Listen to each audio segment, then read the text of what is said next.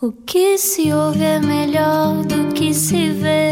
Desliga a TV, era o que faltava. A vida acontece quando anoitecer, era o que faltava. Juntos eu e você. Obrigado por estar no Era o que Faltava.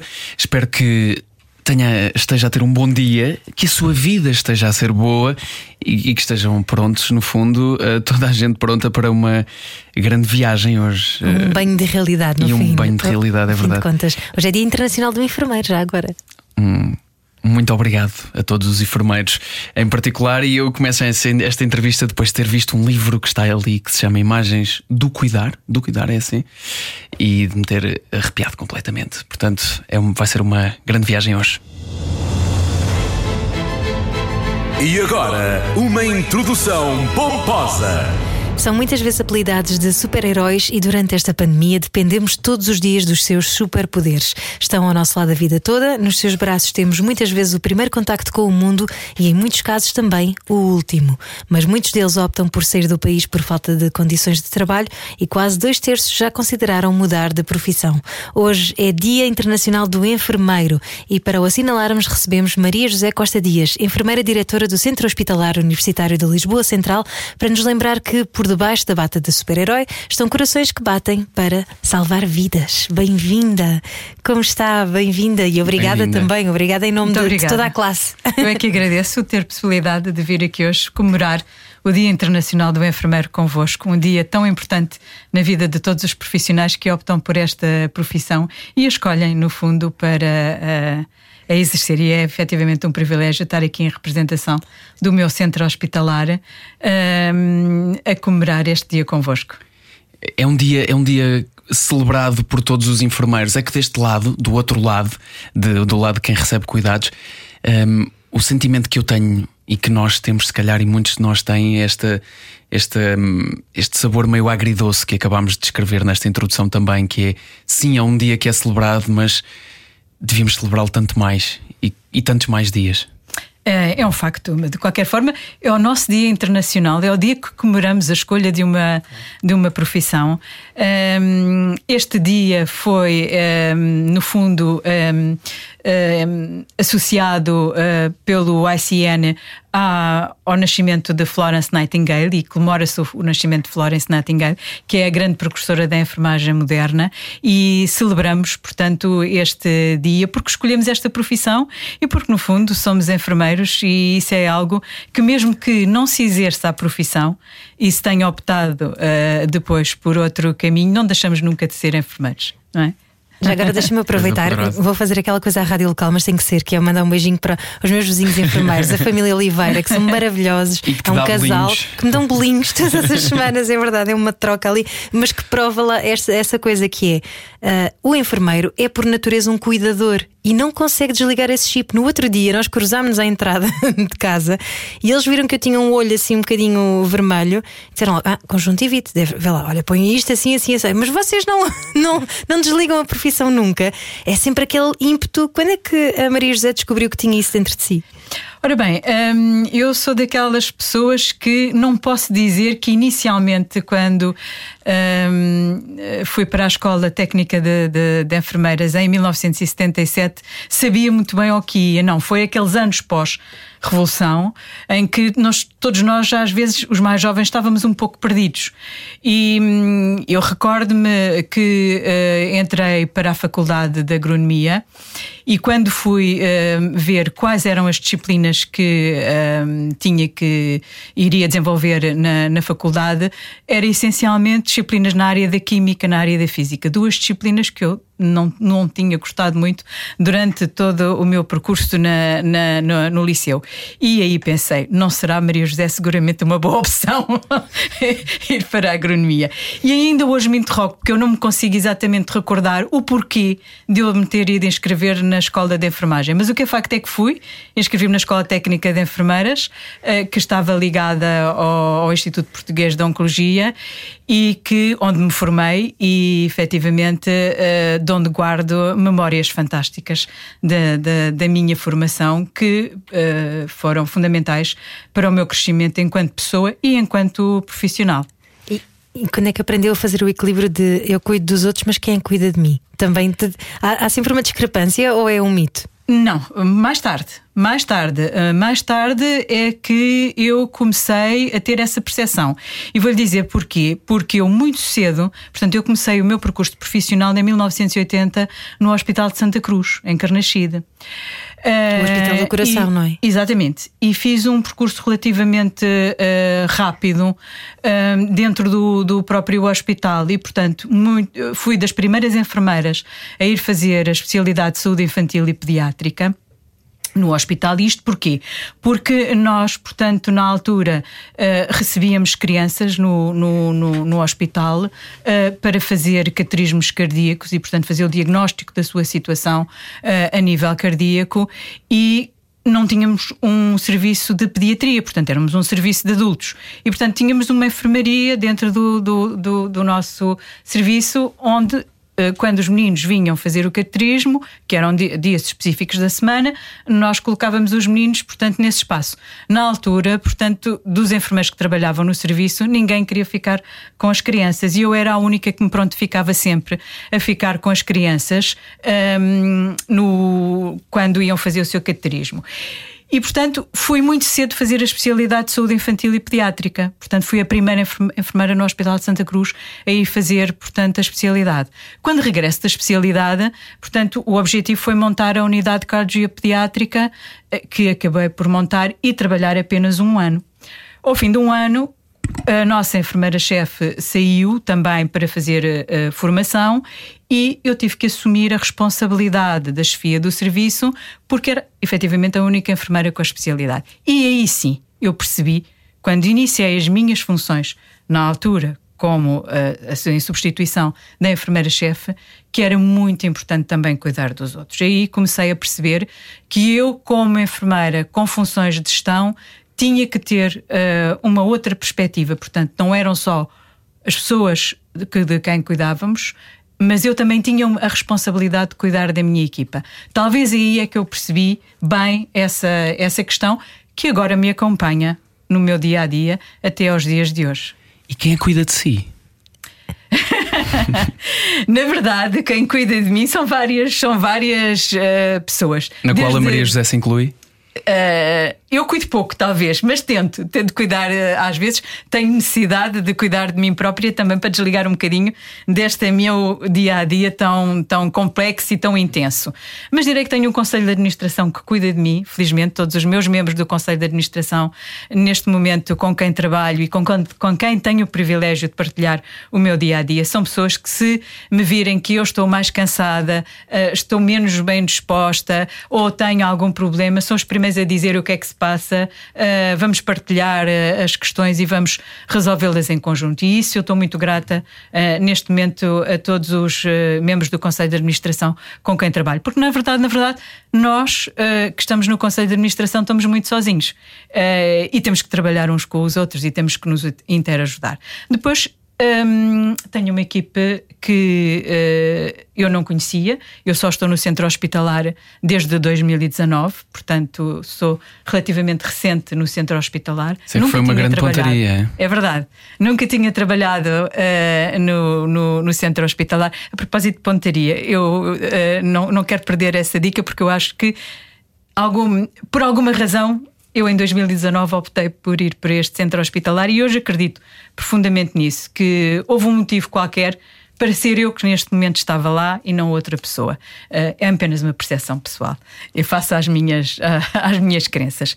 Mas, uh, como eu estava a dizer, tenho uma equipe fantástica de enfermeiros gestores que, nos quais eu me ancoro, que me ajudam muito no meu dia a dia, que um, estão sempre preocupados em fazer parte da solução e não parte do problema. E eu estou muito grata a todos eles pelo trabalho excelente que fizeram ao longo de, de, destes anos, desde 2019, que eu convivo com, com, com, com todo este grupo no meu centro hospitalar e temos sido uma família. Esse sentimento de união, de propósito e de missão que faz às vezes colmatar alguns dos uh, problemas que existem também de falta de condições, de meios, de, de, gente, de todos os problemas que surgiram e foram ainda mais exacerbados pela pandemia. Tem mesmo que ser assim, tem mesmo que ser assim, porque só trabalhando em equipa, só partilhando uh, as questões e os nossos problemas é que nós encontramos a melhor solução. Eh, muitas vezes para os resolver, porque muitas vezes uh, alguns dos outros eh, profissionais dizem, mas talvez se fizessem desta forma, talvez conseguíssemos resolver melhor essa questão. Portanto, esta é algo que, é, que eu acho que é extremamente importante, é sabermos trabalhar multidisciplinarmente, sabermos trabalhar com todas as pessoas que estão no dia a dia nas nossas organizações, porque seguramente vamos encontrar melhores caminhos e vamos ficar mais ricos ao fim do dia com a experiência que, que, que, partilhamos e também ficamos mais tranquilos porque sabemos que um, tomamos, se calhar, a melhor decisão que fomos capazes de tomar naquele momento, uh, uh, que pode não ser a ideal, mas foi a melhor que conseguimos tomar para resolver os nossos problemas e andar para a frente. E se for preciso, corrigimos no dia a seguir, ou dois dias depois, ou quando for necessário. Mas essa é a tal questão que uh, errar é humano, nós somos humanos e esta é provavelmente uma das únicas profissões no mundo que não poderá ser. não, há várias que não são uh, substituíveis por máquinas, não é? Mas esta é essencialmente uma profissão muito humana e envolve uh, pessoas, carinho, afeto, tudo isso à mistura com pessoas em estados muito vulneráveis. É, é um turbilhão, é um caldeirão de emoções uh, constantes, não é? Como é que se aprende a lidar com essa vulnerabilidade, não só dos pacientes, que vocês têm que assistir todos os dias, mas também, provavelmente, das fragilidades que, que, que também têm que enfrentar dentro de vocês, não é? Que deve ser duro depois criar aquelas capas todas para conseguir uh, lidar com a dor. Eh, de facto, sim. É uma profissão que, em termos psicológicos e emocionais, é muito exigente. é algo que se vai aprendendo, é algo que é importante fazer formação fazer formação nesta área para nós aprendermos a gerir as nossas emoções. Porque um, aquilo que muitas vezes as pessoas de quem nós cuidamos e que estão em situação de maior vulnerabilidade necessitam é que nós sejamos capazes de controlar-nos emocionalmente para sermos capazes de ajudar essa pessoa. E isso é, é extremamente importante.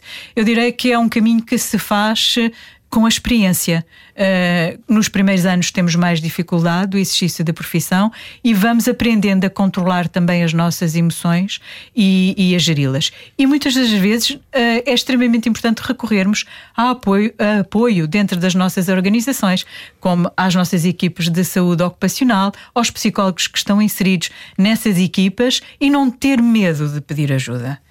Quando nós achamos que temos necessidade de ajuda, devemos mostrar essa nossa vulnerabilidade também e ser capazes de pedir ajuda e verbalizar que nós estamos a conseguir gerir as nossas emoções.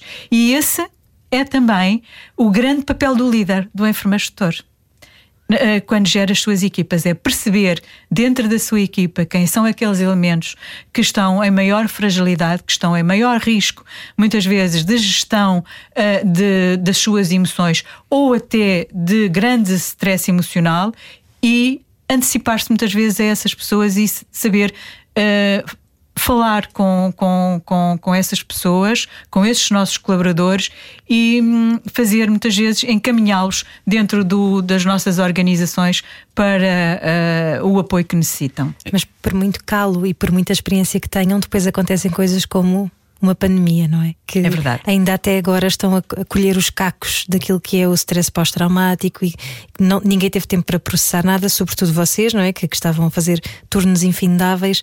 Isso são coisas que acontecem que de repente não é? Há tempo sequer para perceber se há pessoas que estão com condições psicológicas ou não, não é? As pessoas reagem e pronto. Isso depois tem uh, efeitos a longo prazo. Como é que vocês têm estado a lidar com essa situação? Um, efetivamente. Uh Agora uh, fala-se também de stress pós-traumático associado a esta questão da pandemia. E houve pessoas, enfermeiros, que tiveram situações de exposição traumática uh, bastante complicada e que uh, os alterou bastante, os modificou enquanto, enquanto pessoas. Um, eu Uh, pessoalmente uh, também fui confrontada com, com questões complexas de gestão de, das equipas e senti muitas vezes que uh, poderia estar a chegar ao, ao, meu limite. por tantas dificuldades que eram necessárias ultrapassar, por tantas decisões que tínhamos que, que tomar e às vezes decisões de, muito difíceis para as nossas próprias equipas, mas só consegui ultrapassá-las envolvendo Uh, todos os membros da, da equipa partilhando uh, as nossas dificuldades, pedindo ajuda e tomando decisões, porque no fundo, no fundo, depois uh, nós que trabalhamos na área da gestão, a decisão final é nossa e nós temos que nos responsabilizar por essas decisões. muitas vezes recorria à capela do nosso hospital. com necessidade de ir conversar com alguém um, que não estava lá, mas que eu tinha necessidade de, de, de conversar um, comigo própria naquele um, local de paz. Uh, e acreditei sempre que quando saía de lá, aquilo que eu pensava uh, que seria a melhor decisão, de alguma forma tinha sido ajudada por alguém. Encontrava respostas? Sim, encontra respostas. Bom, isso é. É mesmo muito bonito partilhar isso porque eu imagino imagino que também tenha sido muitas vezes, e não, não pondo, obviamente, em causa o, o tamanho da fé de ninguém, uh, que para chegar a esse ponto é preciso estar num, num certo extremo de, de necessidade de ajuda. Não lhe vou chamar de desespero, mas poderá ter sido algumas vezes. Uh, as emoções nesses casos toldam ou podem toldar uh, as decisões que se tomam depois? Não, não podem, não podem. Uh, sobretudo uh, para nós, uh, eu, enquanto enfermeira diretora, enquanto gestora, enquanto membro de um conselho de administração, isso não pode acontecer, não é? Uhum. Portanto, nós temos que encarar, como encaramos a questão da pandemia, como uma dificuldade que tivemos e que tínhamos que obrigatoriamente ultrapassar. E direi que foi muito importante todo o planeamento estratégico que fizemos. Uh, e isso é algo que eu acho que foi decisivo uh, para uh, todo o processo. nós fomos mais proativos do que reativos. Portanto, tentámos antecipar-nos às situações, tentámos uh, uh, desenvolver estratégias para não ser confrontados com situações extremas uh, que uh, tivéssemos dificuldade em dar resposta. Por isso fizemos todo um planeamento estratégico, criámos um gabinete de gestão da crise, uh, fizemos o nosso planeamento à medida que os casos fossem aumentando, que serviços iriam receber doentes e preparámos para o grande embate e ele uhum. chegou, efetivamente. Acho que acabou de dar resposta a uma pergunta que eu tinha na minha cabeça, que era como é que se gera numa altura tão, tão crítica como esta, que foi, que foi a pandemia que estamos aqui a, hoje também a viajar por ela e a relembrar e, e como é difícil fazê-lo. Um, como é que se gera esta, esta questão de, como a Ana relembrou há pouco, são tudo seres humanos, uh, uns no lado do cuidador, outros no lado de quem precisa de cuidados, mas há, há uma, tem que haver uma gestão entre um, fazer o trabalho, fazer, eh, criar todos os. continuar a fazer o serviço que é necessário fazer, ainda assim resistir uh, e ganhar aquele calo de quem eh, vê muita coisa e muita coisa difícil, mas sem perder a empatia. E, e, acho que acabou de dar, dar essa resposta. É também antecipar, é também prever, é também definir missões para todos, para que quando, quando, quando se possa estar perdido, ter uma linha que conduz. Exatamente. E, e, a ajuda de todos os profissionais foi extremamente importante, porque, por exemplo, a nível do centro hospitalar, nós criámos uma linha de apoio ao profissional, para onde os profissionais podiam ligar uh, se sentissem que tinham necessidade de apoio, isso foi extremamente importante. Criámos um, também um, um site onde uh, dávamos informação, porque havia éramos bombardeados todos os dias praticamente com informação nova que era preciso introduzir no, no, nos nossos, nas nossas organizações. E portanto criámos também uma outra linha de apoio onde sempre que o profissional tinha uma dúvida como é que devia executar determinado procedimento, como é que devia fazer, qual era a última norma da DGS que nos orientava, podia ligar e ser esclarecido. E às vezes se não sabíamos logo, quem estava do outro lado da linha, se não sabia logo dar a resposta, ia procurar a resposta junto dos profissionais que podiam obter essa informação e esclarecia quem nos tinha contatado. E todo, todos estes mecanismos de ajuda para as pessoas não se sentirem sozinhas uh, nestes processos foi extremamente importante para conseguirmos sobreviver com um, o mínimo de impacto nas nossas vidas pessoais e na nossa saúde mental. Estava a dizer há pouco que um, muita gente, aliás, estávamos a conversar isto em off, não é? que durante a pandemia foram muitos os casos de profissionais de saúde que, por uma questão de resguardarem as famílias, ficaram isolados não é? e dormiam em hotéis, inclusivamente, para Sim. não terem que, que estar em contacto em caravanas. Caravanas, é verdade. Isso também é muito duro, não é? Não, não conseguir conciliar uma vida pessoal, não equilibrar esse lado. Um, são, são muitas ainda há muito ainda por falar e por uh, tentar sarar nessas feridas todas quando se sabe que uh, houve alturas em que toda a gente ia para a janela bater palmas merecidamente mas rapidamente se foi esquecendo não é o, o lugar a importância e, e, o obrigado devido que, que, não, não deverá ser só um obrigado não é? Obviamente deverá ter consequências um bocadinho uh, maiores mas são, são, são coisas que se perpetuam no tempo e, e que acabam por depois esquecer. Um, de que maneira é que a profissão de enfermagem pode ser mais valorizada? Uh, eu, eu, eu, percebo aquilo que diz, mas nós temos que compreender que há determinados momentos em que efetivamente aconteceram essa questão de, do, do, aplaudir e das palmas. Mas nós, eh, enfermeiros, enquanto profissão, agora, aquilo que queremos é que a tutela perceba a importância deste, dos profissionais no sistema de, de, de, saúde. E nós podemos fazer a diferença no sistema de saúde. Uh, e acho que é muito importante que a tutela reconheça isso. É importante reconhecer, eh, portanto, como tem vindo a ser dito agora uh, a nível do, dos meios de, de, de, comunicação, os pontos que, de, que os enfermeiros precisam para progredir na, na, carreira. É preciso abrir os concursos, como iremos fazer agora, finalmente, para os enfermeiros poderem progredir nas suas categorias uh, profissionais. É preciso pensar outros aspectos que eu acho extremamente importantes, como a idade da reforma. Uh, nós somos uma profissão de desgaste rápido. Uhum. Uh, e isso foi-nos retirado. Nós já podíamos anteriormente reformar, reformarmos com 35 anos uh, de serviço e 57 de idade, coisa que agora passamos para o regime geral e não é possível. Eu acho que todas essas coisas eram uma forma de cuidar, também da tutela, cuidar destes profissionais.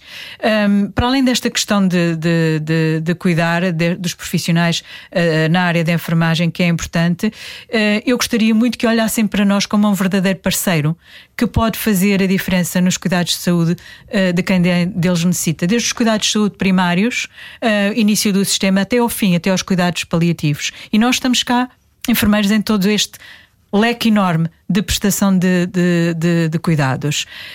Um, e é quem mais contacto tem com os pacientes, sempre, não é? Sim. Uh, é, é, um facto.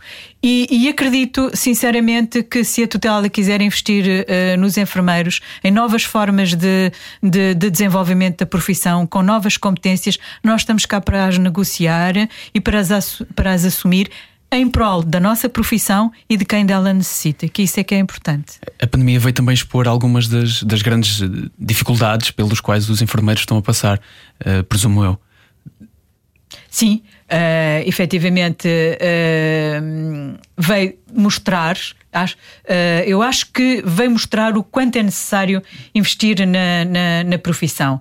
E, to, e, se o sistema investir na profissão, acredito que vai ter um valor acrescentado muito grande para o cidadão, porque vai ter melhores cuidados, mais acessibilidade, mais saúde uh, e, portanto, mais qualidade ao fim do dia uh, para todos nós, que é isso que nos interessa. Claro. Então valorizou, no fundo, Uh, a profissão saiu mais valorizada deste, deste tempo difícil? Eu espero bem que sim. que tenha saído mais valorizada deste tempo difícil. É que, é que uma que... coisa são, são palmas e são bonitas, são lindas, claro. uh, outra coisa é chamar de super-heróis, uh, tudo isto é fantástico e devíamos relembrá-lo relembrar mais vezes. Agora, um, ehm, existem condições melhores de trabalho? Um, estão, estão disponíveis mais meios uh, para termos mais pessoas, para termos mais enfermeiros. O, o que é que vem a seguir? O que é que espera que venha a seguir também? Bom, eu espero uh, que nós neste momento uh, temos uma dificuldade grande em recrutamento de, de, de profissionais. Não temos uh, profissionais no mercado para contratar, mas através da com a, com a situação da pandemia conseguimos efetivamente melhorar os nossos rácios de, de, de enfermeiros e a nossa dotação a nível do, do das nossas organizações. Mas, apesar de tudo, é insuficiente. Eu direi que é extremamente importante que a tutela reconheça que foi feita uma norma para cálculo das dotações seguras pela Ordem dos Enfermeiros, uh, onde está plasmado aquilo que são as dotações seguras, mas que o nosso Ministério da Saúde não um, assumiu e não, portanto, ratificou como sendo a orientação para as nossas organizações. E isso era algo que os enfermeiros gostariam muito que acontecesse. Uhum. Isso era extremamente importante em termos das dotações. Há aqui algumas coisas que são meio contraditórias, que é não haver enfermeiros disponíveis uh, suficientes, aqueles que o número que se pretende contratar, e por outro lado, haver enfermeiros que uh, imigram, saem do país. Isso quer dizer que alguma coisa está aqui. Uh, que não, que não dá as condições necessárias ao enfermeiro? É isso que sentem os jovens enfermeiros? Ou é, ou é essa falta de motivação que lhes, é, que lhes chega também para não continuarem nesta, nesta profissão? Um, é um facto que os, uh, os jovens portugueses uh, recém-licenciados, portanto, muitos deles optam por sair de, do país, mas eu acho que isso também tem a ver com, a, com uma nova geração diferente da minha geração, uhum. em que o sair do país é fácil procurar outros eh, Sim, as fronteiras já não significam o mesmo. Portanto, é? nós temos um paradigma que mudou muito culturalmente eh, em termos destes, de todas estas questões. Mas, obviamente, também as questões de remuneração e de condições de trabalho são extremamente importantes. E, portanto, uh, os enfermeiros, a uh, nossa formação em Portugal, a nossa formação pública é uma formação muito reconhecida. Os profissionais são profissionais com uma excelente formação uh, na, na, dentro da profissão e, portanto, facilmente emigram para qualquer outro país onde o seu currículo é facilmente reconhecido e onde são melhor remunerados e onde têm melhores condições de trabalho do que no nosso país. Em 2019. E o mercado está aberto. Claro, é? claro, claro. Os dados indicam que em 2019 Portugal era o quinto pior país que pagava aos enfermeiros. Exato, dentro da efetivamente assim é. E saiu um estudo agora, dia 6 de maio, que diz que 6 em cada 10 enfermeiros têm que fazer horas extra devido aos baixos salários. Obrigada e boa noite. Vamos para intervalo, não é? É isso. Com esta nota positiva. Temos muitas para dar, mas também, uh, obviamente, que é preciso olhar uh, para estes heróis mais uma vez, e foi assim que começámos, de quem tanto as nossas vidas dependeu durante esta pandemia. Já voltamos ao Era o que Faltava, hoje no Dia Internacional do Enfermeiro. Era o que faltava. Com João Paulo Souza e Ana Delgado Martins. Na Rádio Comercial. Hoje, para celebrar o Dia Internacional do Enfermeiro, e temos connosco Maria José Costa Dias, enfermeira diretora do Centro Hospitalar Universitário de Lisboa Central, eh, que já aqui eh, nos levou de mão dada por um passeio bem difícil sobre aquilo que foi também, foram também as dificuldades durante a pandemia. Eh, mas e ainda também... não terminou, não é? Exato, exato, não terminou. O, o, que é o estado atual deste, deste, destes números de Covid que continuam a subir? Não do lado de quem está aqui sem usar máscaras na rua neste momento, sendo permitido, mas do lado de quem continua dentro de um hospital. O que é que é a realidade hoje em dia? Bom, a realidade hoje em dia é, é diferente, não é? Portanto, nós estamos muito mais resilientes, já sabemos lidar melhor uh, com, com toda esta questão, temos muito menos doentes internados, apesar de continuarmos a ter doentes internados. Não em situação tão crítica, portanto, os nossos cuidados intensivos, felizmente, têm menos doentes críticos uh, uh, internados, mas a nível um, das nossas, dos nossos internamentos um, e, sobretudo, portanto, a nível do nosso centro hospitalar, uh, parece-nos estar a voltar outra vez a subir ligeiramente, portanto, os números de, de, de doentes que carecem de ser internados. Uh, nós internamos essencialmente os doentes via urgência geral de, de, do Hospital de, de, São José e depois o nosso hospital de referência, como sempre tem sido, para a área do adulto, é o Hospital Corri Cabral e, portanto, já estávamos a reduzir o número de camas, mas provavelmente agora uh, o nosso Conselho de Administração, em conjunto com os nossos profissionais, vamos ter que voltar a repensar, portanto, esta questão e provavelmente aumentar uh, o número de camas uh, para os nossos doentes. E na área da pediatria, portanto, a situação parece estar mais pacífica, porque temos também um dos hospitais de referência na área da pediatria integrado no nosso centro, que é o Hospital de Dona Estefânia. Portanto, uh, as boas notícias é que há menos internamentos, as pessoas estão vacinadas, portanto, é tudo mais uh, passível de de controlar ou pelo menos de, de não deixar que, que haja aquela escalada novamente Dos casos de, graves. não é? casos graves. Um, e em relação, eu sei que vocês eh, n- nunca ninguém estava à espera que, que isto acontecesse, apesar de saberem que os vírus circulam, existem, etc. ah, e que tinham tido até treino em, no vírus ébola, não é? Tinham, Exatamente. tinham feito esse, esse trabalho prévio. Portanto, isto são coisas para as quais vocês são preparados teoricamente, mas que depois, quando a coisa acontece, ah, espera aí, afinal agora é mesmo a valer. Eh, Quão assustador isso pode ser para vocês, não é? Eh, efetivamente, o centro hospitalar eh, foi é um hospital de referência para a questão do, do, do ébola. Ahm, antes de toda esta questão da pandemia, eh, nós treinámos as nossas equipas para se fôssemos confrontados com a necessidade de receber, portanto, um doente com ébola. Eh, e fomos, inclusivamente, eh, solicitados para apoio internacional para ehm, profissionais de saúde que estavam em contextos eh, onde eh, ehm, havia ébola e que necessitavam de, de- de internamento. Mas não chegámos nunca a ser eh, confrontados com uma situação real. Fizemos não só todo o desenvolvimento das normas técnicas necessárias, como treino exatamente dos procedimentos que são extremamente importantes no, no, no ébola. E, portanto, tínhamos um conjunto de profissionais perfeitamente treinados para assistir, se fosse necessário, e cuidar de um doente que nos viesse nessas circunstâncias. Felizmente isso não aconteceu, mas esse treino desse grupo de profissionais foi fundamental para a questão da pandemia porque hum, ajudou-nos também uh, a perceber uma série de questões, nomeadamente o vestir e o despir uh, dos, uh, de- dos equipamentos de proteção individual, como é que deviam ser utilizados, os cuidados que devíamos ter, e portanto, essa equipa inicial que estava treinada para o ébola foi fundamental na formação dos profissionais para a questão da, da, da pandemia. Mas disse aí uma coisa que eu acho que gostaria muito de, de, de falar, que foi a questão da vacinação. A vacinação foi extremamente importante. Portanto, hoje em dia nós estamos a colher frutos do nosso processo de vacinação. E, portanto, se não temos situações tão graves, deve-se efetivamente ao facto de termos tido um investimento muito forte na vacinação, no qual o Centro Hospitalar Universitário de Lisboa Central teve um papel determinante na vacinação dos seus profissionais, porque relembro que no início, portanto, eram os, os próprios hospitais que vacinavam os seus profissionais. Portanto, porque o sistema não conseguia, portanto, dar resposta a- ao conjunto eh, vasto de pessoas que era necessário vacinar. E nós, em 2020, começamos a vacinar no dia 27 de dezembro. Preparámos as nossas equipas todas a seguir ao Natal e começámos em força a vacinar os nossos profissionais.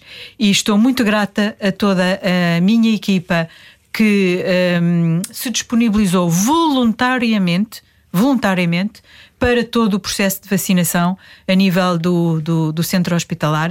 E eu própria, Maria José Costa Dias, enquanto enfermeira diretora, eh, para além de ter montado todo o circuito com apoio do nosso Conselho de Administração e do nosso vogal Paulo Espiga, a quem eu muito eh, agradeço, e da Senhora Presidente, ehm, estive eh, em todos os dias em que vacinámos, também a vacinar os nossos eh, profissionais. E foi até muito engraçado, portanto, há histórias muito engraçadas de nós somos muitos, não é? Somos 8 mil profissionais, é impossível conhecer todos e, e foi engraçado quando algumas eh, pessoas eh, na sala de vacinação me diziam assim: Não estou a acreditar que estou a ser vacinada pela enfermeira diretora.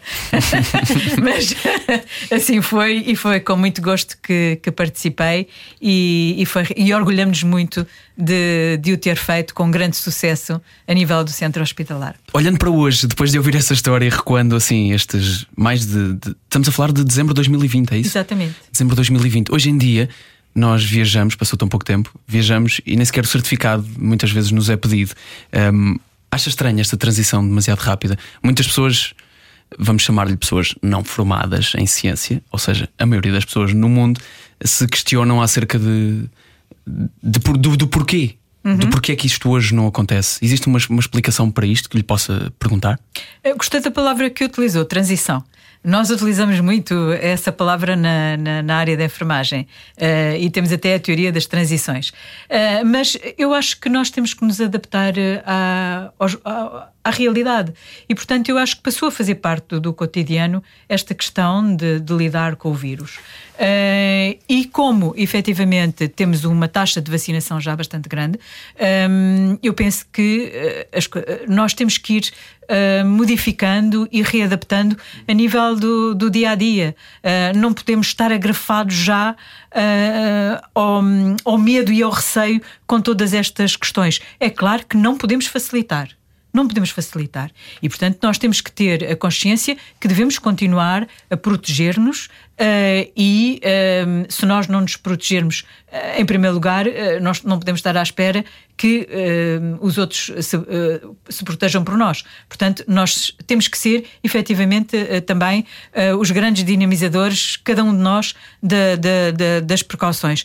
Mas isto é um caminho que, que tem que ser feito e nós temos que cada vez mais ir aliviando todas as.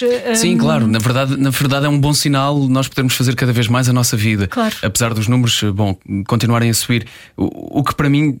Isso para mim é estranho. Eu pergunto-me o que é que sente um enfermeiro quando ouve pessoas dizer hoje em dia um, então afinal porquê é que eu me vacinei?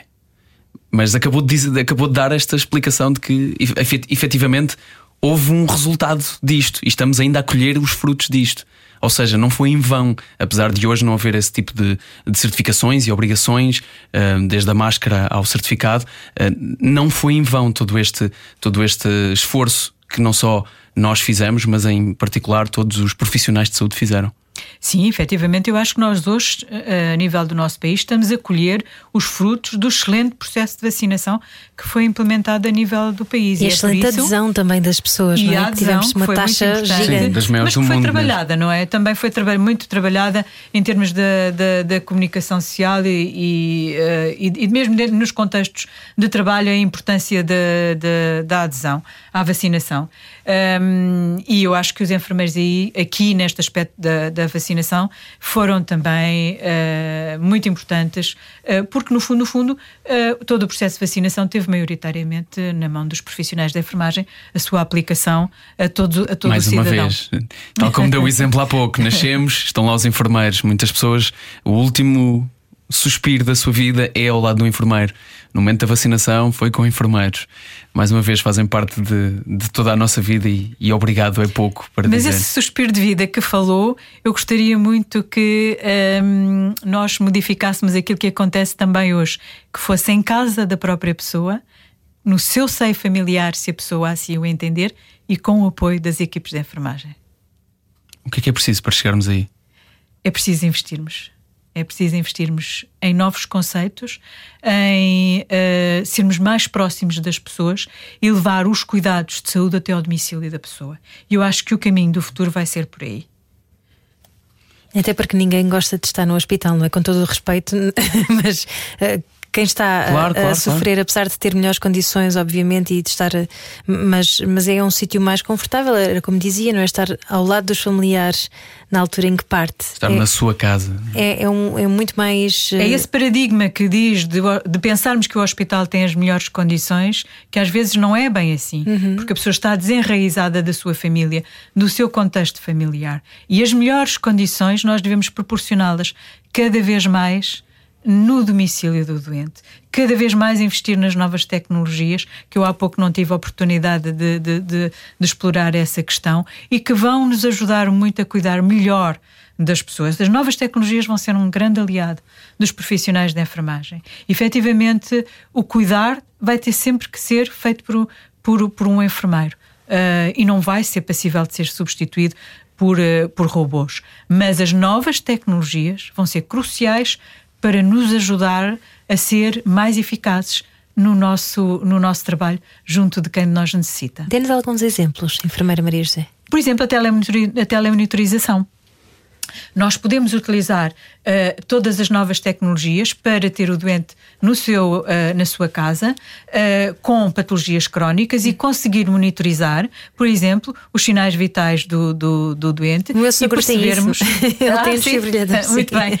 E ter depois a informação de toda essa monitorização a nível do, do, do hospital ou dos cuidados de saúde primários e ter sistemas de alarme em que diz atenção que esta pessoa está a descompensar da sua sintomatologia. E aí o profissional consegue uh, uh, e o profissional pode intervir. Posso lhe dar o exemplo, por exemplo, também da, da telemonitorização agora que fazemos e que implementamos uma consulta uh, de pós-Covid a nível do centro hospitalar, sediada no Hospital de Santa Marta, em que utilizamos exatamente o processo de telemonitorização e teleconsulta.